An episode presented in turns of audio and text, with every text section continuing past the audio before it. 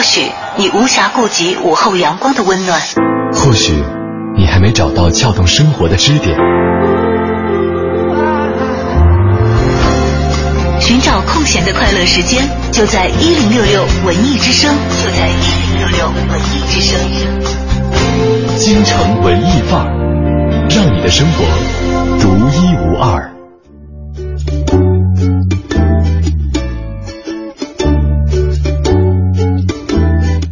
京城文艺范儿，让你的生活独一无二。又到了这个周一的下午，你好，我是盛轩。大家下午好，我是小昭。首先欢迎盛轩回到北京啊，欢迎回来。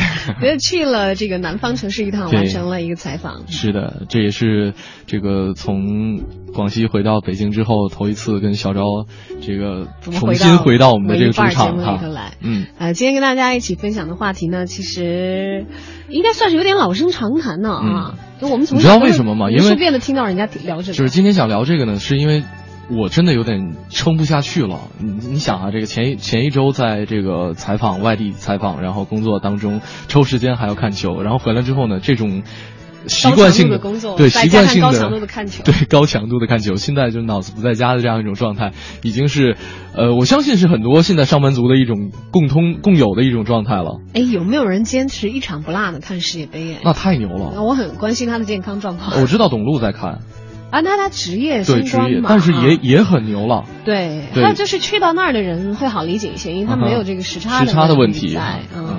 但是能够坚持看每一场的，就哪怕这是一个娱乐的事情，能够坚持做下来都不是太容易。对，所以今天我们跟大家聊一聊坚持。嗯，啊，坚持跟毅力往往会联系在一起，会。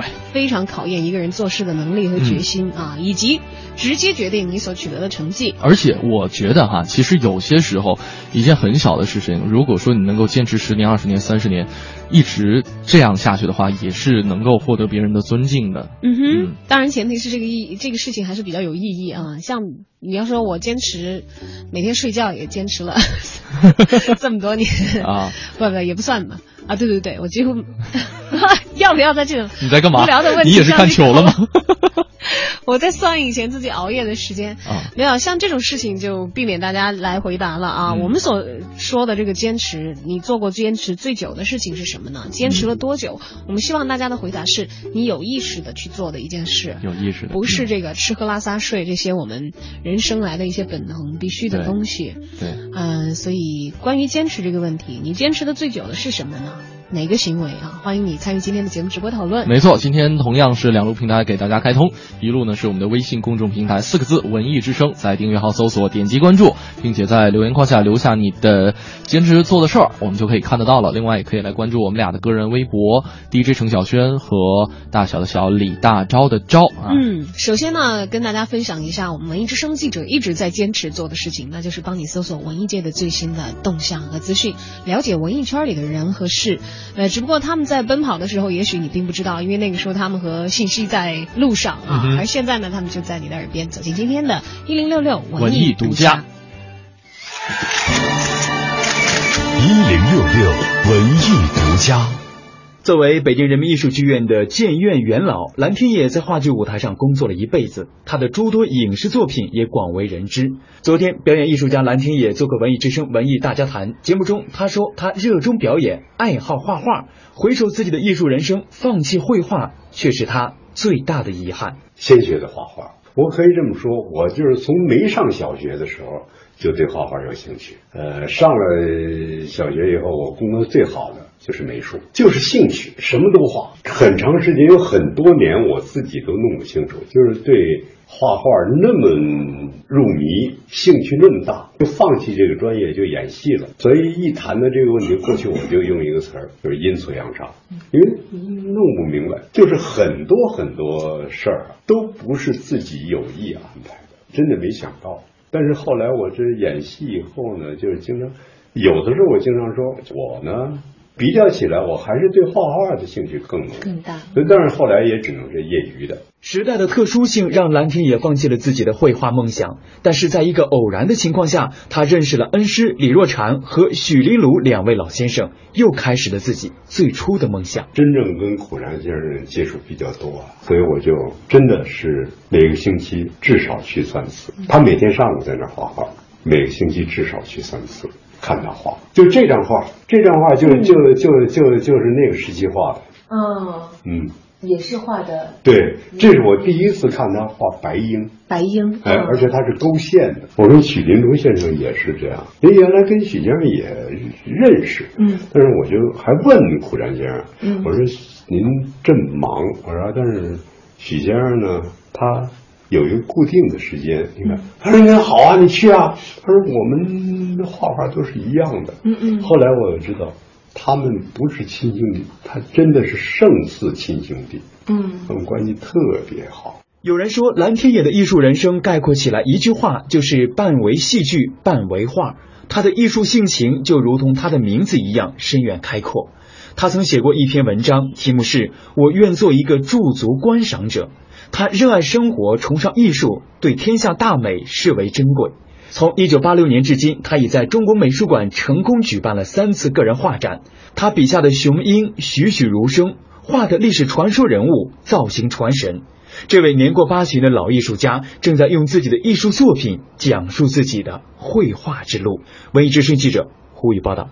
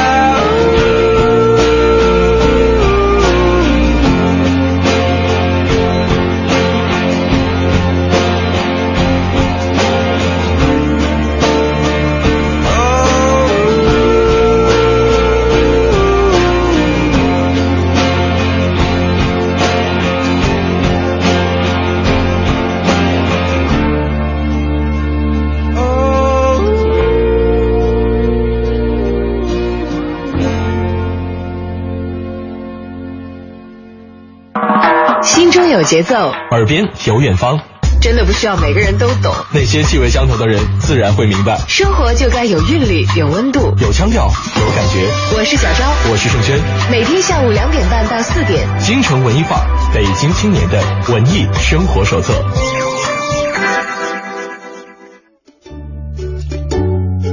京城文艺范儿今天跟你一起来聊一聊坚持。嗯你坚持的最长时间的一件事情是做什么呢？对，还是两路平台等待大家留言。有刚才有朋友这说说我也坚持了，我一场足球都没看，这个好好像不用怎么坚持，好身体啊！我也可以做得到。小时候看了吗？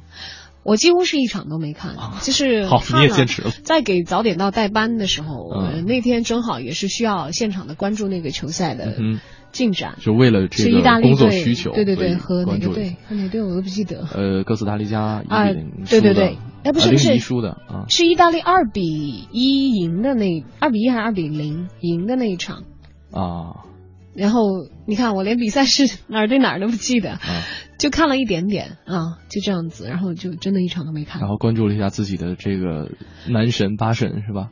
就是关键是八神进球的时候，那个时候正在值班，然后 搭档说啊，好，你看现在的比分，意大利已经进了一球，谁进的啊？嗯这个巴洛特利进的，然后哦都没有看到，你知道吗？只是说在现场，因为都没有把心思放到看球上面去，所以啊真的是我我勉强算是一场没看吧。嗯还挺可惜的，主要没有那个时间和精力了，最主要是，嗯虽然其实有一点想看，但是没有足够的愿望，让我去把家里的有线费交了。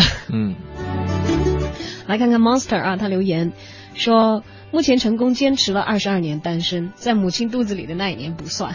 嗯，我觉得他这个话说的好像就是有一点点无奈在里面，因为这个应该不算是你主动需要的。对，或者说 二十二岁正是应该很想谈恋爱的时候吧？或者说已经看破红尘了。没有，他就没谈过嘛。他目前坚持二十二年单身，啊就是没有谈过嘛。加油啊，加油啊！你要他坚持到哪年？就我不要他坚持啊，我说他加油。加油，继续坚持下去。你 这个事情好惨呢，那怎么感觉？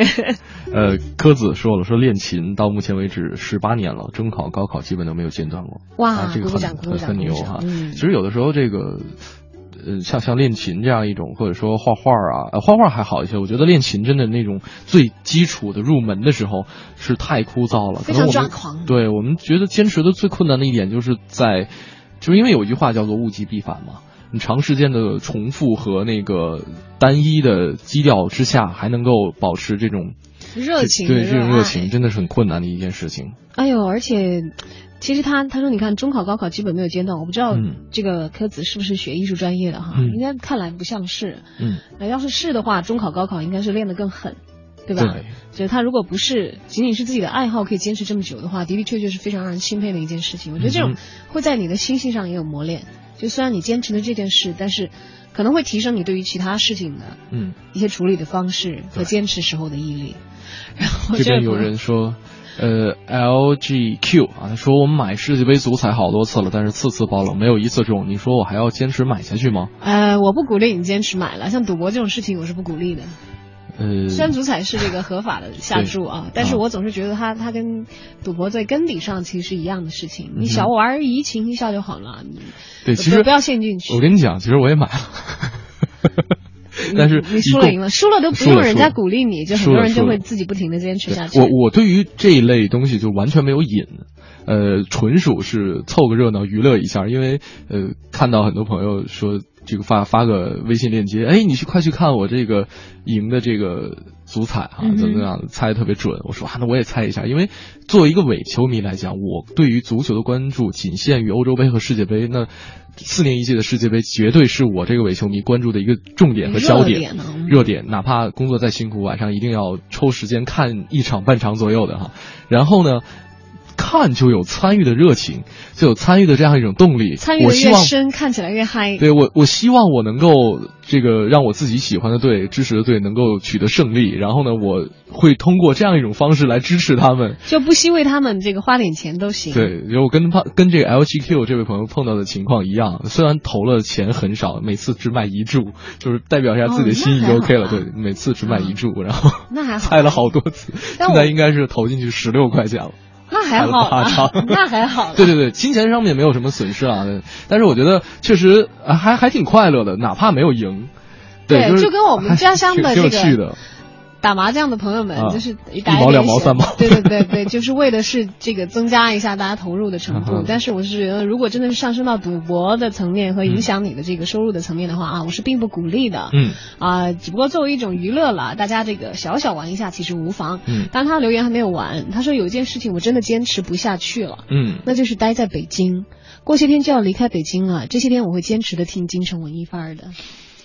为什么呢？有点伤感，那总会有自己的原因嘛。嗯嗯。其实我就想起，以前我很喜欢放的一首歌，就一个人的北京，说许多人来来去去，相聚又别离。嗯。也有也有人喝醉哭醒在一个人的北京。嗯。也也许我成功失意，慢慢的老老去。嗯。然后是能不能留下片刻的回忆啊？我想，其实不管你是选择在这里坚持，还是换到别的环境，都希望你对于。啊，人生的美好的憧憬和希望，这样的东西一直把它保留下去，因为我觉得这个可能是让我们一直在逆境当中可以坚持去做一些事情的最根源的动力。嗯，没错。祝福你啊，哪怕是离开这里，希望你有好的新的境遇。好，我们再来看看正在。刷新的消息啊！呃，赵富峰说了，说背单词第六年，写日记第十六年。我记得我们之前好像聊过一期关于日记的，对，嗯，写的日记十六年，我也很佩服你，嗯，特别背单词六年这个事情，我只有在上六年学的时候，被动的背了一些，而且坚持的不太好，嗯，你散乱到六年里头也没有不止六年吧。哎，对对对，初中、高中、大学，那就不止六年。嗯，但是我的那个背单词，真的都自己都不好意思说背了六年的单词，就太敷衍了。我希望你的这六年的含金量比较大。嗯，好，今天跟大家一起分享的话题是坚持。你坚持做过最久的一件事情是什么呢？欢迎发送留言到小昭或者是 DJ 陈小轩在新浪的个人微博，也欢迎通过微信的方式留言参与节目直播互动。我们的微信公众平台是文艺之声，大家在订阅号里面搜索一下，在留言框下留言，我们就可以看得到了。好，接下来继续收听一零六六文艺独家。一零六六文艺独家，二零一四上海国际电影节特别报道。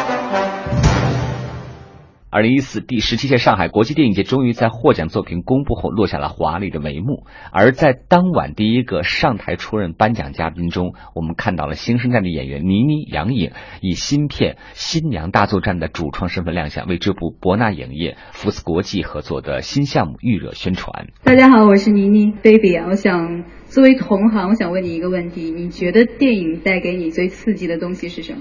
我觉得最刺激的应该是可以体验不同的角色，然后还可以体验角色带给我们的幸福，即使是现实生活中还没体验到的。那你是指当新娘吗？那你是指我们即将要拍的《新娘大作战》吗？对，其实我特别期待 Baby 穿上婚纱的样子。对，我也很期待你当我新娘的样子。OK OK，好，那我们就希望大家多多支持我们即将开拍的《新娘大作战》。其实特别感谢大会给我们剧组这样的一个荣誉，让我们第一个上台颁奖。是啊，在那么多行业精英和前辈们的面前，我们还是要继续努力的。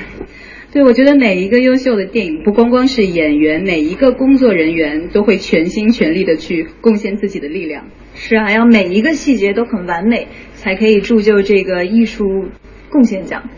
好，那接下来就让我们看一看，是哪一部电影赢得了这一项殊荣。在这里，原来没有大屏幕。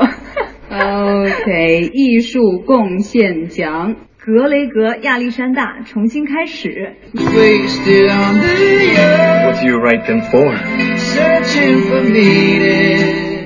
两位新人虽然对颁奖礼的细节了解的不够完整，但是对新片的宣传足够的尽责了。据了解，这次博纳和福斯国际合作项目共有五部，将陆续发布创作动态。而在当天下午，中影、上影、八一电影制片厂三方也在上海签订了战略合作协议，每年联合出品一到三部重点影片，体现主流价值及市场价值。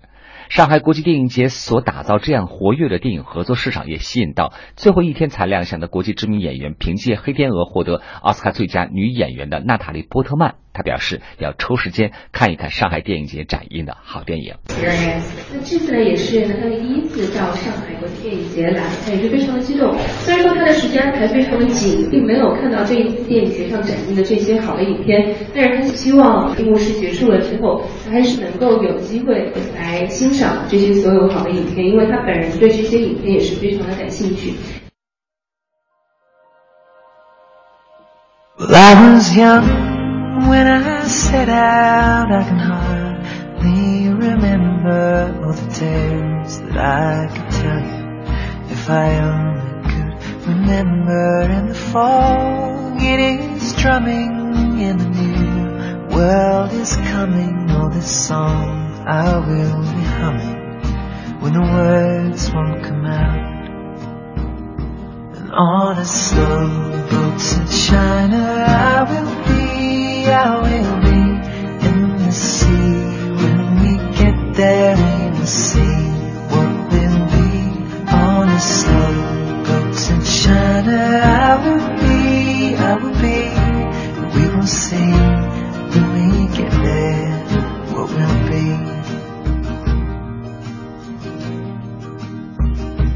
Now I'm old and withered, my moment white. I've seen many cold winters on this sleepy island, and still we go for our fathers, and we go for the lost, and still we go ever on into the comet.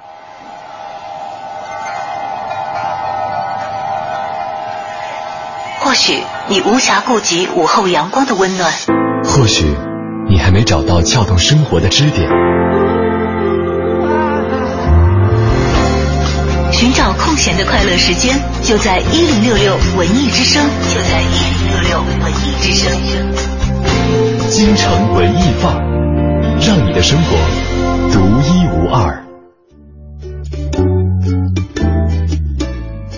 京城文艺范儿，让你的生活独一无二。欢迎您继续锁定文艺之声，现在是十五点零四分。你好，我是盛轩。大家下午好，我是小昭。我们今天跟大家聊一聊坚持这回事儿。嗯你坚持的最长时间做的一件事儿是什么呢？嗯，呃，我看到很多朋友啊说，呃，想起这个话题有点汗颜，可能自己仔细想一想，没有那么多说一直坚持下来做的事情，可能就是像有朋友说说买买彩票啊，坚持一年了。但是其实真的有的时候没有必要说为了坚持而去坚持。对，要一些有意义的事情吧。我相信他坚持一年买彩票，总是因为可能这个东西会给他带来一些希望啊，嗯啊，或者当然虽然这是一个发横财的寄望啊，不太现实，嗯但是总归是好像能够给他一些能够让你坚持下去的理由，理由你才会去做的嘛，是吧？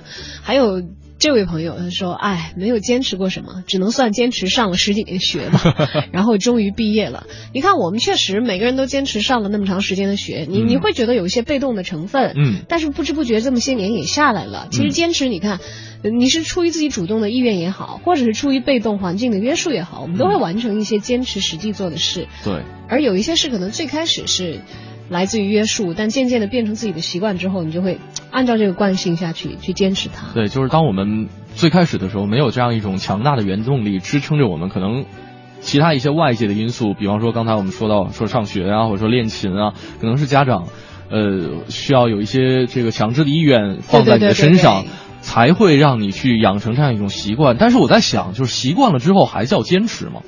我觉得算算叫，嗯，因为。嗯，不管怎么说，坚持就持续的做一件事情嘛，嗯你是源于习惯也好，你主动的也好，被动的也好，你一直嗯一直都在做，那个就叫坚持。嗯只不过坚持的这个效率有高效有低效了，因为你这个全心全意的去做，还有浅浅的去做，不太一样嘛。哎，呃，像这位朋友说，我从一百六十斤减到一百一十斤了，这是我最骄傲的事儿，这是我坚持时间最长的一件事儿就是。我想问一下，是坚持了多长时间能够取得这样一个效果？五十斤啊，不容易啊。真的是不容易。嗯，还有一呃这个医生啊，嗯他也说了，说书画专长特长算吗？啊特长算从六岁开始，现在还算是小有成绩。小有成绩。你看，坚持的时间够长，就会是有回报的吧？总是会让你嗯尝到一些甜头。还有钱鹏飞说，从高一开始我就坚持洗冷水澡。嗯，刚开始是因为偷懒了，懒得烧水是吗？啊冷水方便哈。那后来呢，就懒了五年。有有的、哦有的学生宿舍是那样，没有热水，你要哦洗澡只能去澡堂，啊所以他就可能在寝室里有 凉水就行。后来就懒了五年，现在是不是收获了一个健康的身体啊？但是提醒寒性体质的人不要这么搞。哎，我真的不知道这个洗凉水澡是一个什么样的感觉。就是我们上大学的时候，然后早晨的热水是从六点才开开始供应应的。嗯然后呢，结果有一个寝室同学哈、他特别的刻苦和用功，呃，就总喜欢提早起床去看看书啊、练练声啊之类的。然后他的一项举动成为了我们寝室一个特别管用的闹铃，就是洗凉水澡。然后听在隔壁的这个洗这个洗洗哗哗响水水房里，没有，他会叫。然后我们，以哎呦，所以你们宿舍也可以坚持这么多年，不用不用不用早上上闹表是吧？只要 听他的惨叫就可以一个了。人肉闹钟。你知道冬天洗凉水澡真的我难以想象。哎，好像很多伟人有这个习惯哎。嗯就据我了解的话，当然不确切，这都是一个小道传闻。嗯好像邓小平、嗯邓老、嗯邓小平同志就是嗯年轻的时候是洗冷水澡的，对对对，哦习惯据说是坚持的很好的，哦所以他很长寿嘛。也有人传这个真的对身体有好处是吗？我没有查证过。我不知道，对我这样身体应该没好处吧？洗一次马上就病倒，两个月不能来上班了就。对，因为那个好像是刺激会锻炼免疫力，哦但是我觉得各个不同的人这个承受程度不一样，还有你在南方可能会好坚持一些，对，到东北试试，早上冷水澡呃，是，但是我估计也有一些人会坚持。对，会有人去，比方说洗流水呃冷水澡啊，或者冬泳啊之类的。你看，就大家坚持的东西还真的不一样，个体差异好大、啊。你看这位朋友这个坚持的事儿挺有意思的。呃，朝哥这位朋友说，从一一年的八月份开始，每天早晨在上班路上啊，当啊当时那天早晨在上班路上偶然拍下了一张蓝天白云的照片开始，然后呢每天上班在同一个位置拍一张当天天气情况的照片，到今天已经是有好多张了哈。这个基本上呢都是去办公室，早晨去办公室或者差不多时间都过那里。张了，嗯。嗯，不止了啊，对，差不多两年三，哎，二零一一年了。对的，奔三年，三年了每年三百张的话，少说也有六百多张了啊。对他每天都会停下来拍一下，记录一下。嗯而且他还讲了动机，对，结果只有十几张是可以看见天的，剩下都是雾霾。没有啦，人家雾霾就不可以拍了吗啊，。这几天天气真的不错。我突然间发现，从这个出差回来之后，北京天儿变好了这么好，就是又很凉爽，然后太阳也不是那么的毒，而且还能够看见蓝天。对，你们出差那段时间也是这样的，尤其是你们去到一个那么热的地方，北京那段时间就很舒服，错过了北京的就是良辰由此可以推理出来，我不该在这儿待着，影响大家的生活环境没有没有，我开玩笑开玩笑我倒是反向推断，就是觉得，你看你应该在这儿待着吧，嗯你 去到别的地方吃 苦受罪。嗯好，他的动机，他说开始只是想给自己看一些，呃，看看自己能不能做好一些枯燥无聊的事。嗯面对枯燥无聊的事，能做多久？嗯他这还真的是为了考验自己坚持下去的能力。嗯他说，但是拍了没几天，发现哎还蛮好玩的，啊可以很直观的以照片的形式记录下每天北京空气的变化。嗯雷普的幻想就是将来有一天可以很自豪的给自己的孩子显摆，嗯，说你看看还没你的时候，你爹就已经开始做这件挺牛的事儿了。哎，对你像我突然想起来，在网上有那个拍自拍的那个，没有，就是今年春晚不是冯导用了一个前一段时间网络上很红的那组照片，叫大萌子，然后拍了自己跟父亲三十年的这样一个合影，每一年拍一张，每一年拍一张，最后集纳在一起，可能是打动很多人的一组照片。如果说这位朋友，你真的可以坚持二十年，可能你就会成为了记录北京天气天气变迁的第一人。因为你想想，时间是有力量的。我在网上看到，经常看到不止一个人，就是会每天对自己拍一张自拍照，嗯哼，然后三年、四年以后，这精选精选的这几百张照片，就会像一个动图一样，嗯哼来展现它的变化。什么时候头发又长了，哦对对对我看过那个我看过这很有意思吧？啊是吧？因为其实时间是有力量的，嗯它在不断的改变着你，然后你的这个记录的这个过程，其实。嗯，你就会等于你把这个变化给它录下来了。嗯，这是如果你不坚持，你根本没有办法录下来的，你可能就把它忽略掉。你存了一个证据，其实你等于保存了一段时间的证据下来。我们知道时间是有力量的，所以说我们记录时间，其实也会变成一件很有力量的事儿。你好好的把这个时间应用下来，真的你就改变了。就像刚才叶轩说的，就绘画特长从六岁开始坚持，到现在，嗯，已经小有所成，还蛮开心的吧？是的。好今天跟大家说，坚持两路平台等待你的留言，一路是我们的微信平台这个四个字“文艺之声”，还有我们的微博平台 DJ 程小轩和大小的小李大赵的赵。马上进入我们今天的我在北京城，坚持每天听这个单元，也会对我们所居住的这个城市增加很多的了解哦。你知道的，你不知道的，你不知道而想知道的，你想知道而没法知道的，关于北京城的一一切，我在北京城。京城文艺范儿，让您的生活独一无二。大家好，我是相声演员杨多杰。昨天啊，咱们谈到了大石段最西段还有这么一座茶楼，也是个老戏园了，叫大观楼。这大观楼开始演京剧的时候啊，不怎么样。后来呢，它的火完全是因为电影行业的介入。众所周知啊，世界第一台电影放映机是一八九五年在法国问世的，隔年也就是一八九六年就传到了中国，称为叫光电影戏。中国最早的这个摄影啊、放映的设备啊，全是全套进口的。哎，影片呢，让今天各位您看起来啊，那简直就是幼稚可笑，无外乎是什么黑人吃瓜子儿，什么游船到港、自行车比赛等等等等。您听这题目多乏味啊！但是人们以前呢，就是看个新鲜，也觉得津津有味儿。但是这东西毕竟称不上艺术，也没什么情节。后来呢，很多人也就觉得无聊。这电影呢，在中国呢，一度也就不太好看，不太卖座。一直到了一九零五年，西城琉璃厂丰泰照相馆有个经理叫任景峰，他利用自己学过照相的经验，决定自己制作影片。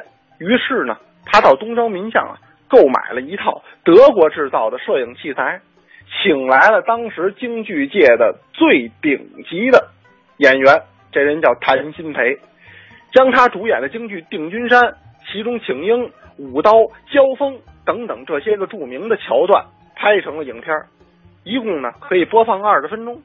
这影片制成之后啊，首选就在大石栏的大亨轩茶园，就是今天的大观楼放映，在京城又引起轰动，观者如潮，盛况空前。观众极大的热情鼓舞了这任景峰，他一想啊，那咱们呀继续来，接着干。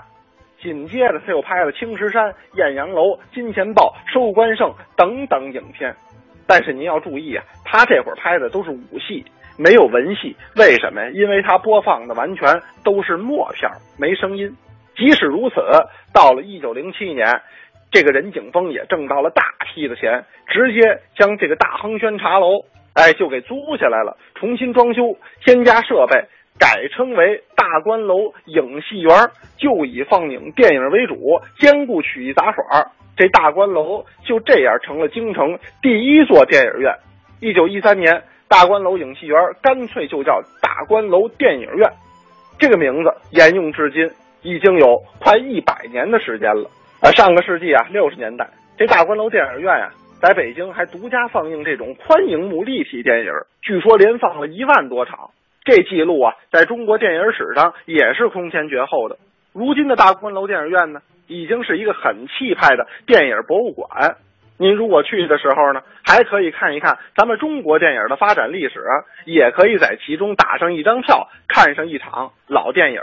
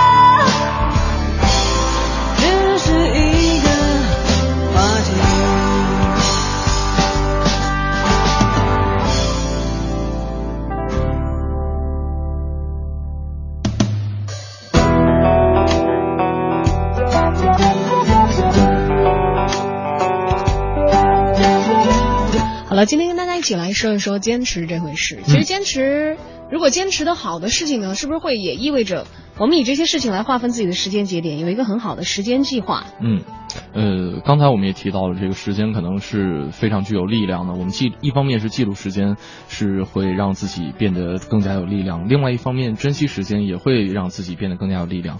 我突然想起来之前。我记不清楚在哪里听到、看到这个胡适在一九三零年的有一次毕业演讲，咱们毕业典礼上他有，一番演讲。不管在哪看到吧，反正今天我们是替大家找到了。嗯、对对对对对，然后呢，那这个跟大家一起来分享一下。然后他的主要的一个观点呢，就是要珍惜时间，不要抛弃学问。可能这个说法哈，确实在毕业之后，大学毕业之后，会在每个人的心中稍稍多多少少有一点点这个印记留下来。就是可能我们觉得哦，毕业了，我们需要工作，每天这个工作的琐事会有很多，比方说我需要去写周报啊，写日写写一些这个评论呐、比方说可能会有一些杂事，领导让我去做什么做什么做什么做什么，我哪有时间去做学问，哪有时间去坚持下来？但是呢，他在这个演讲当中也说了，其实呃。比方说，他举了一个例子哈，说这个时间是不成问题的。像达尔文一生多病，不能够多做工，每天只能够做一点钟的啊，就是一个小时的这样一个工作。但是可以看一看他的成绩，每天花这样一点时间看几页有用的书，每年可能就。会有，比方说每天看十页，可能每天每每年就会有三千六百多页的书，那三十年可能就会读十一万页的书。然后他说，最后这样一个总结说，其实十一万页的书就可以让你成为一个学者了。嗯，他说每天看三种小报，你也得费一点钟的功夫。嗯打四圈麻将也得费你一点钟半的光阴。嗯看小报还是打麻将，还是努力做一个学者，都全靠你自己怎么选择。嗯，当然这是属于胡适老先生的自己的一些价值观贯穿其中哈，他可他的一些能是心得对他的一些嗯心得，或者说他。坚持做下来的一些事情，去传授给这些，呃，即将踏入社会的这些年轻人们。后生学子，对，嗯因为很多人会问嘛，说没有图书馆，没有实验室，我怎么做学问呢？嗯但如果你有一颗想要去坚持求学的心的话，这些应该都不是问题。你想想，战火连天的时候，西南联合大学的很多学子是穿过了大半个中国，穿过了烽烟，来到了嗯当时就是教学条件如此简陋的昆明，但是还要继续自己的学业，嗯选择自己的学问的道路。嗯其实不管学问也好，还是坚持你自己的本专业的学习也好，都是需要这样的一种执着的精神和嗯坚持不懈的去做下去的一个行动。嗯，但是我真心觉得，就是坚持还分好多的类型。比方说，刚才那位朋友说拍照片，拍这个北京天气的一个这是照片，他相对好容易做的一些。他最开始的就是呃觉得拍一张，然后拍了可能十多天的时候，突然间发现了其中的乐趣。但是有些人坚持下来，就是因为其中有乐趣才坚持了下来。对这个坚持的效果往往会更加的好，因为嗯你在做一件事情够一段时间，你有一些成就之后，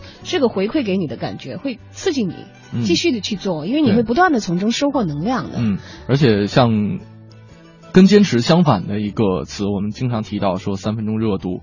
但是我觉得有的时候，这个不妨多一些三分钟热度，然后去发现你觉得其中有兴趣的一些点和事情，然后再把它坚持下来。没有一门坚持，其实是大家比较难的难做到的嘛。嗯三分钟热度的事情，好像我们都有很多吧，大家谁都可以挤出一大堆来。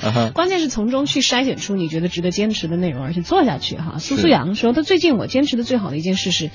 起床之后和睡觉之前喝一杯温热的蜂蜜水，如果嗯不喝的话，我就会便秘。嗯 然后他说：“由此我知道了，原来真正可以坚持下来的事啊，要么是发自内心的，要么是身体真正需要的。嗯，你看，还是得要自己需要。对，当然，最开始就想，就是可能孩童时期有的时候是靠约束，嗯哼来完成一些坚持的内容。嗯，像这位朋友跟逸轩很像啊，这个赵佳这位朋友说说书法坚持了十三年，然后他补充说：“我每天练习八段锦六年。嗯说本人是学生这哦，不是老老头哦，哦。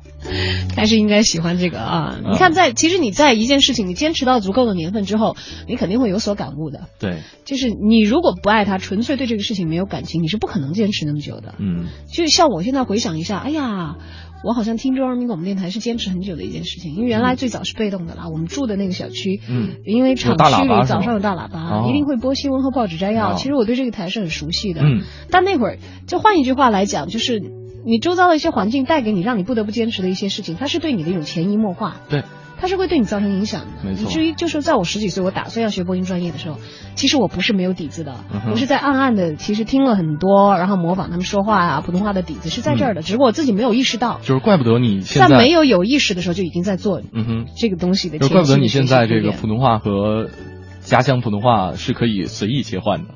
是可以因为那个时候听的。你 干嘛？哎，我觉得这是一件特别有趣的事情。但是我说家乡话的话，嗯，呃，没有那个语境，我有的时候会说说不说不起来，是？吧？对我一开始说家乡话，首先语速会提速，啊就会比普通话要快很多。还有就是，如果没有人接下招的话，我很快就会转回来 普通话的。你知道我这个功能现在已经丧失了，就是我现在没有办法。呃，比方说你现在让我说让我说东北话，我需要想好长时间，然后再想这个应该怎么说，应该怎么说，应该怎么说。哎呀，缺乏练习而已。你下去啊给老家打个电话，马上就恢复这个功能。今天跟大家说一说坚持两路平台，微信公众平台四个字文艺之声，还有我们的微博平台 DJ 郑小轩和大小的小李大招的招。哎，说到这个，你讲到家乡话，我想起来我坚持的很好一件事。嗯我从出生到现在，我坚持每个年都在家过。啊，你看，其实我自己单独出来生活很长时间了，嗯我都是这样坚持的。这可能是，这不是可能，我觉得这一定就是内在的情感的需要。嗯我觉得没有什么其他的更重就是你。在坚持的过程当中碰到了哪些困难？比方说最难的一次没钱买机票啊！啊，上学的时候就是火车票什么卖完了，嗯，但后来家里又给我打了一点钱，我就买机票回去了。因为得益于我的家人跟我的这个，这这这这不叫价值观嘛，就是可能因为我是这个家里的孩子，所以我也觉得过年回家很重要哎。嗯就我我这三十几年都是回家过年的，一个年都没有在外面过过，嗯，甚至连这种想法都没有，不要去体验那么无聊的过年了。嗯所以或者有可能我我相信这是很多中国人就是对对对这个这个是根子里头就对根子里的一些东西。就有的人可能会确实是条件所限嘛，对就异地思乡情切，一个人在外过年多孤苦。嗯，我在情感上避免自己去还好现在不是年底，要不然很多人会给你拍砖的。好吧，要感谢那年我爸妈给我马上给我打钱，说你赶紧订机票，要不然机票没有。嗯上学的时候了啊，这后来自己都会早早的就提前安排好，就一定会在过年的时候回到家里。或者如果如果以后不在家过的话，可能都是会跟家人一起走。好了，这个今天跟大家说说坚持，说说你的坚持都是源于哪一些因素，也说说你坚持了有多久呢？欢迎发送留言过来，这里是京城文艺范儿。那么接下来让我们关注一下影艺告示牌上有哪些内容要与你分享。是文艺范，让你的生活独一无二。听众朋友们，大家好，我是来自永乐票务的文平。今年的六月份呢，美国当今人气指挥家大卫·罗伯森将率领悉尼交响乐团首次访华巡演。那么我今天给大家介绍的这场演出呢，就是来自悉尼交响乐团的音乐会。这次悉尼交响乐团的巡演呢，其中的独奏是由新生代天才钢琴家张浩成担纲。他们将在北京、上海、广州、深圳、西安五个城市为热爱音乐的朋友献上一场纯正的交响盛宴。特别值得一提的是，在六月二十六日到二十七日，罗伯森将率悉尼交响乐团在国家大剧院连续演奏两场。第一场的主题为《现代启示录》，另一场主题则是今年施特劳斯巅峰之作，非常令人期待。大卫·罗伯森是一个享有盛名的音乐家和娴熟的曲目编排者，他充满着活力，他同时呢也是一名充满激情并且令人信服的乐团沟通者，拥有丰富的管弦乐和歌剧保留曲目的指挥经验。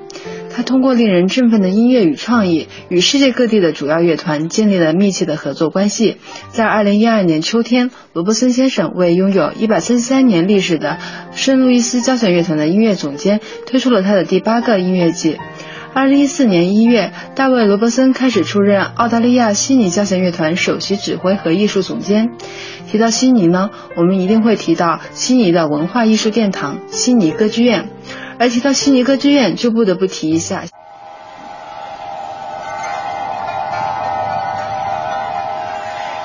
或许你无暇顾及午后阳光的温暖，或许你还没找到撬动生活的支点，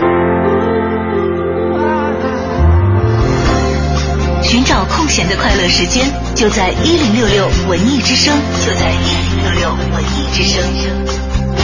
京城文艺范儿，让你的生活独一无二。欢迎大家继续回到我们的京城文艺范儿的节目当中，十五点三十四分，啊 等到了。你好，我是盛轩。我是小昭，我们继续来说一说坚持这个话题啊。就在刚才这个休息之前，我们的影艺告示牌讲到有一场这个来自悉尼的这个乐团的演出啊，嗯我们也跟大家分享一下啊。嗯悉尼交响乐团会在国家大剧院六月二十六号、二十七号两天晚上会带来《英雄生涯》的音乐会演出，感兴趣的朋友们可以前往购票啊。也就是这周四和周五两天啊，嗯，我们的对我们的节目会坚持的给大家奉上最新的、最近的，会在北京的舞台上进行的一系列的有价值前往去看的一些舞台剧的演出啊。没错。那么今天我其实，在刚才广告的时候看到这两位朋友发来的消息，我觉得他们的留言摆到一起看还蛮有意思的。嗯，像玛丽和这位郝志，对他们坚持的最久的事情，玛丽发来了四个字，独立思考、而郝志的话要长一点，独立思想的活活着。还不到一年。也就是他坚持了一年，然后嗯玛丽呢一直觉得自己的思想是独立的。哎，你说这个，我们都希望这个每一个人都能够独立思考，不要人云亦云，亦云，或者说不要受到太多的受到其他人的这种意志的影响和左右哈。但会不会就会让你变得有些偏执和执拗呢？嗯，这个我觉得仁仁者见仁，智者见智了。嗯。而且其实如果没有一个具体的个案来分析，你很难说，嗯。也很难说这个是不是已经变得执拗和偏执了，嗯。因为每个人的标准不一样嘛啊。嗯。但是我觉得这两个放在一起很有意思的就是，他们其实都很重视独立思考这件事情，没错，有独立的见解。但是郝志认为这个是自己到一定的程度才获得的能力，嗯。他觉得自己可以以独立的思想活着是还不到一年的事情。嗯那玛丽是觉得一直自己在坚持独立思考，嗯就独立思考可能就是自己不依赖太多的，然后靠自己的能量去了解一些知识，进行一些分析，然后提炼自己的观点，会做出一些选择。这个其实是呃蛮可贵的，蛮可，贵的一件事情。多人所缺乏的一个要素。嗯嗯，我觉得他们应该是一种人，就是不管不管郝志和玛丽到底谁的思想更独立一些啊，因为我们不了解。PK 一下，倒是不用 PK，这应该是一类人，嗯。因为他们好像都很在意有着这个独立的见解嗯。和独立生活的，不是独立思考的这个自由嗯和这个能力吧。看看这位朋友天天好说了说戒烟，逗号十二年。我在想是戒烟戒了十二年呢，还是戒烟戒了烟十二年没有再抽，对，那如果是戒烟十二年没有再抽，我相当的佩服你。戒烟每年戒两次，啊戒了十二年了。这样我们我们生轩也坚持了好几年，戒烟不成功，但这个坚持下去就是很泄气的一件事情嘛。嗯你不是说不要戒了啊？好，我我们我们不展开个人批判，我们来看看这位嘉伟说，我吃素吃了一年，目前还在坚持中。这个还好吧？这个还好还好，因为个人的选择嘛，嗯。还有让让你这位朋友你可以吗？啊，其实吃素一年，这我以前做过的事，我吃三年。哦但但那个是我我我有点被动了，嗯哼，呃，这就就不讲为什么了。嗯，然后还有一个朋友说，弱爆了啊！我弟弟每天早上吃鸡蛋，鸡蛋饼，鸡蛋饼，弱爆了 情况除外。弱爆了。他我算算，他吃到今年都已经吃了二十几年了。你怎么知道你弟弟有的时候早上没有吃鸡蛋饼？哎，哎，我跟你讲，就是最牛的不是弟弟，最牛是弟弟的妈妈。每天早上给他做鸡蛋，万一他是在门口的小卖摊去买的呢？啊，那你看有一个小卖摊可以二十岁，做二十岁不能从小就是住在一个地方不搬家，对啊，吧也不可能说从小就自己去买吧。那妈妈买了二十年蛋饼也很牛的。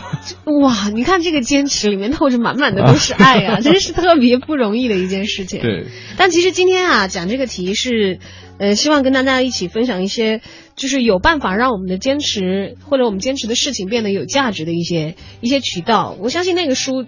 爆红的一本书叫《一万小时天才理论》，大家嗯即使没看过，多少对里面的观点也是了解的了。听说过哈，呃，就是我我我我我没看过这本书，但是通过很多人的这种口述，了解到其中理论的精髓。但是呢，其实我你是抱有真的确定你你了解精髓了吗？没有没有，就是因为因为很多人给我讲过这个道理，包括其实这个相似的道理，打小。都父母明白吧父母都会跟孩子说，比方说，在我们做习题的时候，当我们在泡在题海当中的时候，可能我们都会听老师或者听家长、听父母去说相似的一些理论。所以，呃，虽然说这本书没看过，但是其中的这种这种观点是哦，你认很为你是明熟悉的。白的哈？来，你来说一说，没有没有，因为我看了以后我发现啊我其实没明白。啊我以前一直觉得不就是滴水石穿嘛，一直坚持嘛，十年是一个坎儿嘛，十年以下的就是讲解一下就没理由。但是其实看了以后，哎，他蛮有兴趣，因为他举了很多的个案。嗯他讲到精深练习这个概念。嗯那么格拉威尔呢，在《艺术》这本书当中，艺术是另外一本了，嗯这艺术也叫异类了啊。嗯也那个一万小时天才定律在这本书里头有解释。嗯他就指出说，人们眼中的天才之所以卓越非凡，并非天资超人一等，而是付出了持续不断的努力。嗯只要经过一万个小时的锤炼，任何人都能从平凡变成超凡。嗯哼这个定律呢，也被他称为一万小时定律。嗯，这个我知道。对，这个是知道的，对吧？嗯嗯但是你仔细读原书，你会发现，所谓的一万小时定律，不是说你做这个事情凑足一万小时，嗯这也不是那个作者的原创，而是他提炼和通俗化了心理学家的研究成果。提炼了其他人的一些研究成果得出来的一对，个结论这是佛罗里达州立大学的心理学教授 Andrews Erickson 还有他的同事一起提出的一万小时天才理论。嗯那么其实在这本书里头，他会讲到一种精深的练习。你看中国队和巴西队同样踢，或或者包括你就看近十咱年吧。们就不要说足球了，因为这个这个这个事儿太大，更更长这个这个事儿太大，咱没法就比如说，你看近啊十年吧，中国足球队和哥斯达黎加队的这个战绩，你可以比较一下。啊哈，呃，甚至你可以反推，我觉得他们的练习方式是不一样的。嗯，就是说，你如果方式不得法，你同样一万个小时，跟得法的人一万小时出来的成果是不一样的。呃，我觉得咱咱们换一个例子好吗？这个例子真的不是这么简单，对的对对，好吧，好吧，啊我们就避开讲。啊就说这样讲讲这本书里头提提到的，他的这个一万个小时是有要求的，嗯是在你的学习区练习，因为它是要培养你的大脑当中的神经连接。嗯心理学家呢，把人的知识和技能分为层层嵌套的三个圆形区。哦最内层呢是舒适区，嗯就包括我们坚持睡觉三十几年，这个你是不会觉得有任何的对，没有问题的啊，没有问题，舒适区。吃饭也一样哈。还有我们已经熟练掌握的各种技能，在这个区域里是很舒适的。嗯最外层呢是恐慌区，是我们暂时没有办法学会的技能。嗯哼中间的这一圈是学习区，嗯就只有在学习区里面练习，一个人才可能有进步，才有可能把你恐惧的东西变成你熟能生巧的舒适的东西。嗯有效的练习任务必须精确的是在受训者的学习区内进行，你活动脑区这一块的，嗯而且具有高度的针对性。嗯就一旦已经学会了某个东西，就不应该在上面再花时间了。就比如说你已经学会了吃鸡蛋饼，啊，好，就这个例子好。你喜欢吃可以哈 这个例子很好。但是你再继续吃，并不能够增加你吃鸡蛋饼的技能，嗯就是可能会让你的体会更丰富一些，或者你记住更多的蛋饼的种类。嗯 Anyway，、但是对于你的学习能力来说，这一层面是没有提升的，应该嗯立即转入下一个难度。嗯长期使用这种方倒立着吃鸡蛋饼。啊，这个可能会锻炼你的这个肱二头肌，你知道啊。开玩笑啊。他长期使用这种方法的训练呢，会事半功倍，而且啊就说他是层级会提升的。嗯还有就是第二点是大量的重复的训练，嗯从不会到会，这是肯定是要重复。这个我们在很小的时候，对，没错。各种教育都是这么告诉我们的。嗯把不常见的高难度事件重复化，嗯在体育和音乐训练当中呢，也比较强调这个分块的练习，还有嗯慢练，嗯先把一个整体东西拆分，一块一块练会了，然后把它嗯穿起来，对把整个动作练起来，包括在或者曲子过一遍。做那个广播体操的时候，第一次接触的时候，体育老师肯定会先分解动动作然后整体来一遍啊。对的，嗯呃，注意到自己的错误，嗯会在这个过程当中一点点的弥补，嗯然后弥补这个感知技能的内部结构。那么，职业的体育训练都是针对技术动作进行练习，而不是比赛。嗯大家知道，职业运动员大多数时间是在进行基础基础训练，嗯对内比赛的时间其实只占到百分之一。嗯哼还有就是。持续获得有效的反馈，就是嗯往往我们都会做一个事情，如果久无成效的话，大家会放弃它，没有信心，也会不愿意再继续做下去。因为坚持的过程当中，你没有成果的时候是很痛苦、很痛苦的。对的。哎，如果你有积极的反馈，可能就又会让你坚持往前再走一段时间。但是这个反馈它不是根据自自己来决定的啊，自己没法决定啊。对啊，啊但是你要做到一定一个一定会有。找到自己的一个好朋友，然后就像你夸自己。怎么说？就像，但是你万一他夸的太多，你也会不太愿意信嘛。就是这来源于自身还是在外？这个东西，你的技能的东西有很多体会是来来源于你自身的，嗯就会像学习一下东西。为什么我们以前总会讲到一个开窍了？嗯，就忽然一下子开窍了，你的眼光、你的层级、你的感知好像到另外一个程度，对，那种感觉很舒服，嗯。然后也会激励你啊，而且你渐渐的自己会有一些方法。哎，我想我想知我想知道一下，就是说开窍了，其实是从恐慌区进入到学习习区。的一个转折点。对的，当如果你的感觉已经进入舒适区的话，嗯。说明你的学习已经很有成效了，嗯而且在这个舒适区里头，可能会激励你再回到学习区里去探索一些新的东西，新的东西东西你啊所不知道的会在这个学习区。啊，而但如果你只是应付了事的话，不但不会变好，而且啊，会对好坏就不再关心了。嗯就像我们这个虎头蛇尾三分钟热度，嗯你就再也没去做的那些事情，就比如说我背单词，因为也没有什么成效，也没有坚持太好，后来就完全不不关心了，嗯就把这件事情就划到我的生活之外了。嗯在某种程度上呢，刻意的练习其实是应该以错误为中心，就是不断的你纠错的过程，纠错的你过程，不断的把你不会的东西变会，你不了解的变成了解，把以前啊错误的东西给它纠正过来。嗯然后当你发现你有十万个小时的积累，嗯你已经纠正了足够多的错误，你嗯留下的是一个正正确的系统方法，而且深深的嵌在你的脑内。嗯你做的事情，那简直真的是业外的人没有办法跟你比较，因为他们绕不过那些错误，没有那么多直接的成功经验可以获取。为什么说是经验是重要的？哎，我很想问一下啊，这个，呃，我们知道一万小时理论，那么从恐慌区到学习区，这个有没有一个具体的时间？自己去看那个书吧，因为我我还我也没有看完，但是我只是就是，因为我有其中的几个，嗯，对对对，因为我有这个体会，就是我在看那个书之前，我也以为他讲的那理论一句话就说明白，对啊。我干嘛要去看呢？不就一万个小时对啊。对啊，然后你学十年就够嘛，嗯。就发现不是的，他的那个精深训练，他就讲到这个天赋天才真的不是天才，嗯。是因为他们更早的或者更投入的比你投入了更多的练习。嗯。他讲到两个小孩子从小。另外一个孩子好像显得更加有音乐天赋。你看，嗯。像音乐艺术这个东西，我们老会觉得这个是天赋的，老天没给你，你怎么都不行恰恰是天赋比较差的那个孩子，在五年的精深训练之后，展示出来的才华，完全跟之前人家觉得这天分比他高的那个孩子不一样的多得多。但是他俩是在同样的训练环境下进行的吗？，对，同样的学校，这就有一个孩子没有训练下去了，嗯。有一个在训练，有一个完全没有训练下去了，嗯。没有选择那条训练道路。嗯在测试的时候就就会发现，那个在经过五五年训练之后的小孩，他开始进入练习状态的时候，嗯。已经超越了之前好像显得比他有天分这个小孩，嗯。他进入训练的时候，直直接进入的是训练的不同的层级，嗯。因为他的这个脑内的神经细神经元细胞之间，它的那个髓鞘质的那个层已经形成了。嗯。就包括好像以前我也在节目里头讲过，就说我们的脑神经细胞本来是单个独立的，对。需要连接的时候会牵起手来，就建立一个连接。嗯。那么能够让你的这个连接变得异常的强大和胜过他人的是一是一个薄薄的一个物质，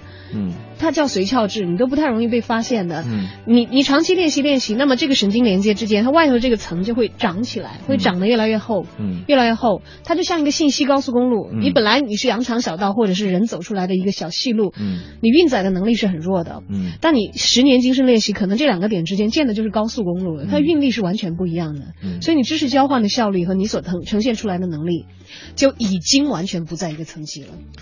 好吧，好，是不是好枯燥？我们已经赶走了很多听众。我们今天的这个呃神经科学课程到此先告一段落。这 不是了，这这真的是这个这个是啊伪爱好者的这个外围理论啊！不知道给大家解释清楚没有？估计已经让很多朋友觉得听得太枯燥，要换台。我再次回到我最开始的这样一个观点啊，虽然说我知道这样一个理论，但是我真的不太同意，因为我觉得会会会坑到很多人。你觉得会坑到的是哪些人对？比方说，呃，我不相信一个完全就是一个五音不全的人，他可以成为这个国际巨星。当然，这个会有那个什么了。有些人就把自己你的先所有天缺的时间陷，是不在内的。对，就把自己所有的时间全浪费在这种你所谓的浪费就是不得法的训练嘛，因为他们没有纠错，而在错误的错误的道路上走得更远了嘛。我我是这样子来理解，嗯。所以其实有没有拜到一个好的老师，嗯。很决定你在这一万个小时里，你的训练是否是得当，是否是正确的，还有就是你走的路子，你的体会。你想刚才讲的那种学轴了，就比如说还在选秀，那个唱了几十年跑调的那种人，我觉得就是他完全学的不得法，他自己还不自知，他一直停留在专业的低层级，嗯。他没有有效率的在利用他的时间，而是在浪费。希望我们有多一些好老师，让自己要让这些有梦想的人们能够找到自己一个适合的这种训对，我觉得他们的。学习的方法要是错掉的话，就真的是太悲剧了。嗯，好吧，我们来听听今天的徐强评谈世界杯。我们也希望我们中国足球队好好的找到自己的训练方法吧。但是我们有那么多，请到那么多世界一流的那么贵的教练，再给他们一万个小时吧。弹琴的相声演员徐强，徐强为您评谈世界杯。好了，亲爱的朋友们，欢迎大家来收听徐强评谈世界杯，我是徐强。在北京时间二零一四年六月二十三日周一凌晨进行的两场比赛中，比利时队凭借着全场尾声阶段的进球，一比零战胜了卡佩罗执教的俄罗斯队。可韩国队却以一个二比四的大比分输给了非洲的阿尔及利亚队。不过，客观的说，虽然说比利时队获得了胜利，但是话又说回来了，这个赛前大伙都说：“哎呀，比利时大热呀，比利时今年是黑马呀。”到目前为止，打法上黑马的状态还是没有看出来。可有一些中国球迷就在说了啊，呃，今年你看看，嗯，这个这个韩国呀、日本呐、这个伊朗成绩都不好啊，咱们这个亚洲球队什么时候呃能有个机会啊？这个在这届世界杯里能最起码有一支进淘汰赛、啊，我就跟各位亲爱的朋友们说呀、最好啊，你们呐别有这心，为什么呢？你想想。各位仔细想想，葡萄牙呀，像这样意大利呀、英格兰这样的强队都够呛啊，没准都能被淘汰。所以说，你就更甭琢磨这亚洲球队的水平能进淘汰赛了。所以说我个人感觉，今年不是二零一四年巴西世界杯，哎，再往后打呀，逐渐应该变成二零一四年巴西美洲杯。这不是最近有些朋友啊。不光每天晚上熬夜看球，哎，而且有的时候呢，呃，还支持一下国家的这个福利事业啊，这个玩一点体彩。呃，但是在这儿呢，徐强劝各位朋友们玩体彩呀、可以，但是要适度，哎，以自己的这个呃内心啊开心就好，量力而行。而且在本届世界杯开赛以来，冷门不断呢，各位强队啊，这个一一的意外输球，这样会对您的这个投注彩票啊造成很大的影响。这个前几天我在这个微信朋友圈里看到很多的评论啊，就有很多人啊，呃，这个投了彩票啊，到最后呢支持了强队，结果气得要跳楼。昨天呢，我就看见有一朋友，哎呀，在朋友圈里说不行啦，哎呀，输球啦，真想跳楼啊啊，我这我跳楼去吧，哎，结果跳下去之后，从二十层，这就下去了，结果没死。后来为什么没死呢？对不对？因为这个楼下呀堆着的都是这个这个当时买英格兰、当时买意大利输钱的人。当然了，这是开个玩笑。哎，我也跟各位朋友们开个玩笑。如果说想跳楼啊，您呐，如果想来个痛快的，您就从五楼唰跳下去。哎，如果您想留点病根儿，哎，您从四楼唰跳下去。哎，如果您是断胳膊断腿，您从三楼唰跳下；如果您是呃擦破点皮儿啊，根本就没想跳，您又从二楼唰跳下。如果你想看这个今天买了这个韩国队赢球的朋友们，呃跳楼，那您就直接站在一楼这么看着，哈哈哈哈。这正是挫折失败像座山，输球淘汰心不甘。责任不可一人担，队友齐心山也搬。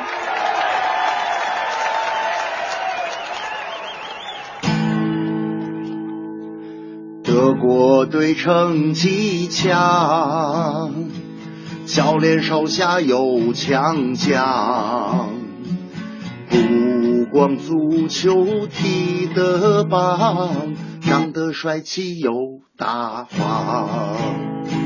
加纳和科特迪瓦，喀麦隆和阿尔及利亚。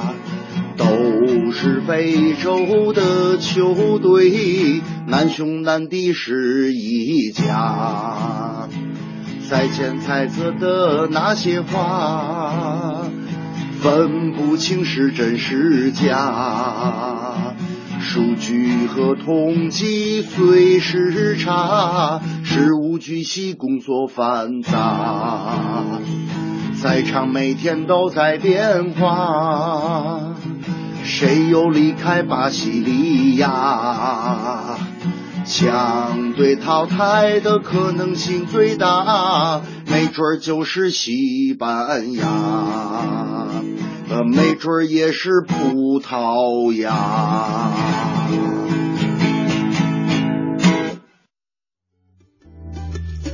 好的，每天听听徐翔评谈世界杯啊，也是可能让不看世界杯的人可以坚持不去看，每天知道一些比赛的结果。对，这就是我们众多伪球迷欢聚的一个平台。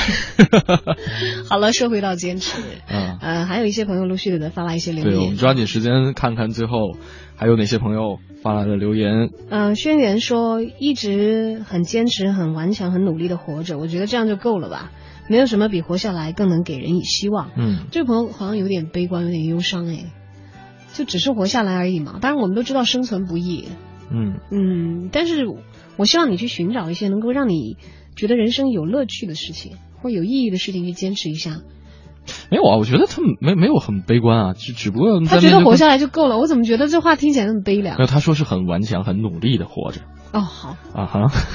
其实我也有很努力的嗯，活着。对对对对对，大家都在很努力的活着啊。这个 Happy 杨啊，他说了说，三年每天吃一个苹果，眼睁睁看着学校外面的苹果从三块五涨到了八块，力不从心啊。好吧，这个应该属于在舒适区里的坚持啊。怎么换个桃吃 没有桃子不是一年四季都结的哎，啊？对，所以你要坚持，嗯，对，你这大春天的吃苹果其实也也挺伤身体的，也挺贵的。呃 还有这位朋友叶问，嗯，他说我每晚铁定二十个俯卧撑，六年六年，嗯，啊，难怪你的网络昵称叫叶问，是练武的，夜晚的夜。就每天二十个，虽然次数不多，但是坚持六年，我很想知哎，道你的腹肌什么样，对我我我觉得他要是能做六十个的话，肯定会效果会会更好。会不会肌肉太粗壮了？但是做六十个的话，可能就坚持不了六年，那很有可能太痛苦了。嗯，，二十个就是我觉得应该很轻松。还有这位朋友李 MC，他说：“我出生至今二十一岁，嗯没落下过一顿早餐，嗯还在继续吃。十多年没有喝过一瓶碳酸饮料，没有吃过一根冰淇淋，而且从不吃任何冰冻的食品。好身体，他应该身体不错啊。嗯，好了，今天跟大家讲了很多这个关于坚持的事，可能有点老生常谈吧，我们也没有谈出什么新的，但是至少。我觉得有一点点体会吧，就是你坚持的事情当中，如果有错漏，及时的去对它进行调整和纠正啊，避免自己在一些不值得的事情上一条道走到黑，我觉得也是必要的。对，没错，这这个就是刚才我一直为什么会会质疑这个一万小时理论的一个原因。虽然小赵最后把这个疑惑帮我解开了，就是说，因为我们没有掌握到一个非常正确的训练方法，我们一直走在自己的错误的道路上，坚持了一个万一万个小时。但有的时候人轴就是这样啊，他最害怕的就是你意识不到你你的有好方向是多事儿没得说，，真的没得说。就只能是在具体的生活当中自己去掌握了。嗯，祝大家祝大家好运吧。对，作为电台主持人，我们也已经 也已经只能帮你到这里了。，我们只能帮您到这儿了。且行且珍惜，在前进的路上去体会坚持的乐趣吧。是了，今天节目该跟您说再见了。那如果大家想了解更多节目内容的话，可以来关注央广网三 w 点 cnr 点 cn 进行网络回听。呃，在整点过后是由戴戴为您主持的《乐坛新生》，我是盛轩，我是小昭，今天节目就到这儿，感谢收听，再见，拜拜。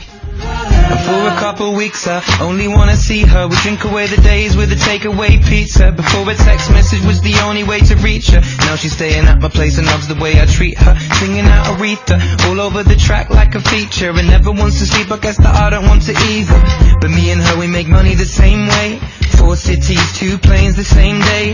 And those shows have never been what it's about. But maybe we'll go together and just figure it out. I'd rather put on a film with you and sit on the couch. But we should get on a plane or we'll be missing it now. Wish I'd have written it down, the way that things played out. When she was kissing him, how I was confused about. Now she should figure it out while I'm sat here singing. I don't die with my love. That heart is so cold all over my